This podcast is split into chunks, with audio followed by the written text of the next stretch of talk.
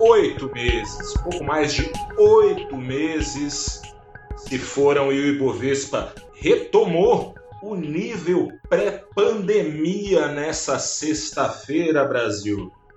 Boa noite, investidora, boa noite, investidor. Começa agora o saldo deste dia 4 de dezembro de 2020. O Ibovespa subiu nessa sexta-feira 1,3% aos 113.750 pontos acima do nível da sexta-feira de carnaval deste ano.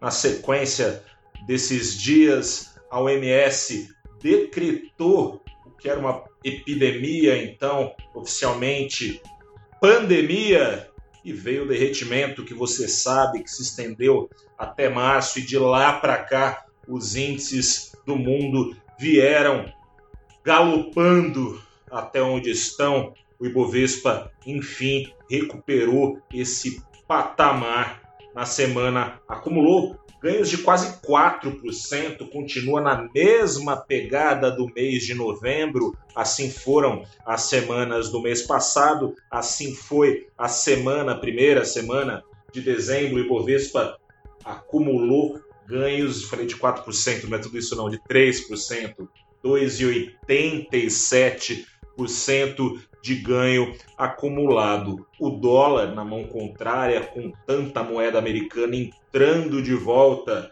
no Brasil atrás de ações, o dólar teve mais uma semana de queda significativa. Na semana acumulou aí sim uma queda de quase 4%, 3,79%, fechou aos R$ 5,12, mais uma queda nesta sexta-feira de 0,32%. E você aí do outro lado deve estar se perguntando como é que pode? A crise não acabou, vai demorar ainda a acabar no mundo todo e aqui no Brasil a gente sabe muito bem que os passos de formiga para essa crise acabar tendem a ser ainda menores do que a média. A gente viu na semana o resultado do PIB do terceiro trimestre vindo abaixo do esperado, a retomada tende a ser lenta. Aqui tem os riscos fiscais todos que você conhece muito bem, os riscos políticos também atrapalhando a agenda de reformas lá no Congresso, tudo muito atrasado. E o Ibovespa lá no alto. A crise continua, o desemprego está alto aqui no Brasil, vai demorar ainda para vacinar mais de 7 bilhões de terráqueos para que, enfim, seja a pandemia dada como erradicada, se é que vai ser, tem é, a autoridade de infectologia lá dos Estados Unidos, a maior autoridade, é, ele diz que é muito difícil disso acontecer, essa erradicação total, enfim, como é que pode isso tudo estar tá acontecendo? Bom, o noticiário nos últimos, é, nas últimas semanas tem ajudado, tem tido uma descompressão muito grande da sensação de risco global e isso beneficia bolsas emergentes como a brasileira.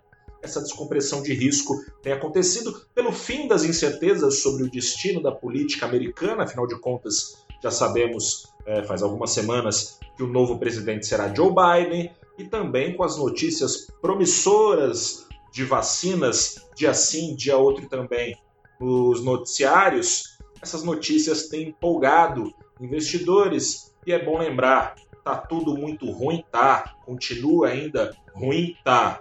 Mas já teve pior. As economias agora estão num processo de retomada aos trancos e barrancos, mas em relação ao que estava, já há alguma retomada. O segundo trimestre, especialmente, foi bravo, né? Você deve se lembrar aí, é, tudo fechado, a economia mundial inteira paralisada, se contraindo, já há alguma retomada. É verdade que tem segunda onda de contágio varrendo o mundo, aqui no Brasil não é diferente, você, no valorinvest.com você tem os números em detalhes, mas chegamos é, a níveis semelhantes de registro de contágio crescendo é, ao começo ali da pandemia no último, no último levantamento, enfim, a situação é preocupante, é, mas antes não tinha a perspectiva de vacina sendo aplicada nos braços dos habitantes do mundo, agora tem, ou seja, o futuro promete, ao menos, se tudo correr bem, ser melhor do que o presente que o passado. O investidor não olha nem para o presente nem para o passado na hora de investir,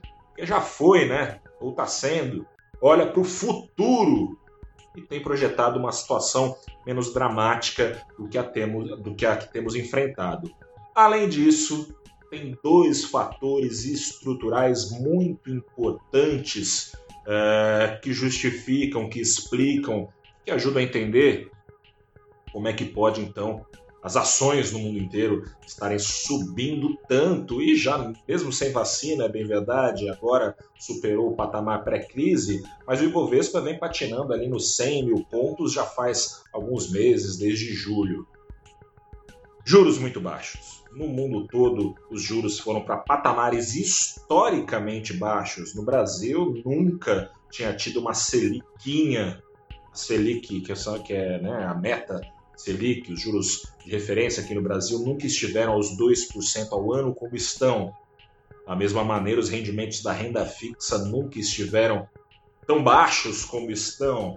A inflação começando a dar uma incomodada ali, traz juros reais negativos na renda fixa aqui no Brasil, ou seja, pagamentos que não compensam nem a inflação. Com isso, apesar dos juros tão, é, apesar dos riscos tão grandes, ações começam a se beneficiar grandemente também com um retorno potencial é, prometido maior do que o da renda fixa. Além do mais, está chovendo dólar. Esse é o segundo fator estrutural importante para você entender como podem as bolsas voarem, como tem voado. Está chovendo dólar. Dezenas de trilhões de dólares estão sendo despejados mês a mês pelos principais bancos centrais do mundo, em especial o Banco Central Americano. Tem uma perspectiva ainda de que continuem a ser despejados por muito tempo. Esse dinheiro tem que escorrer para algum lugar, está escorrendo para as bolsas do mundo. Não vinha escorrendo para as bolsas emergentes e, sobretudo, não para a bolsa brasileira, que até novembro, e ainda é um recorde, teve um recorde é, de saída de estrangeiros aqui no Brasil, ainda é recorde, mas também foi recorde em novembro a entrada. Para você ver como é grande, né? Mesmo com uma entrada mensal recorde de estrangeiros na Bolsa Brasileira em novembro, no ano, no saldo do ano, segue sendo um recorde negativo, mas enfim, essa dinheirama tem que escorrer para algum lugar com a renda fixa aliás, juros negativos até em alguns países, é o caso do Japão já faz algum tempo, é, na Europa, onde pode ser que caia até mais, né? o BCE, o Banco Central Europeu, tem sinalizado nessa direção, tem sinalizado para começar a injetar ainda mais euros é, nos mercados, pode ser que venha para cá uma parte dessa dinheirama, enfim, estruturalmente, o fluxo de dinheiro está sendo muito importante para justificar bolsas lá no alto, o fluxo ganhando até mais importância na relação é, com as expectativas para as bolsas irem para o alto do que já teve importância então o fluxo de dinheiro no mundo. Por falar em juros, te convido a bater um papo comigo no Abrindo os Trabalhos, live que eu toco toda segunda-feira no Valor Invest com às 8h30 da manhã. Nessa segunda-feira, lá no nosso canal no YouTube, no Twitter, no nosso Facebook também, eu bato um papo com a Nathalie Vital, ela é economista da GAD. Bato um papo também com Alexandre Espírito Santo, economista da Orama e professor do IBMEC do Rio de Janeiro, sobre a última decisão de juros no Brasil de 2020. Acontece na quarta-feira, mais do que os juros em si, que devem continuar aos 2% ao ano, como tem sinalizado o Banco Central, mercado, investidores, analistas, gestores vão estar atentos justamente a essa sinalização que vai estar ou não no próximo comunicado na noite de quarta-feira.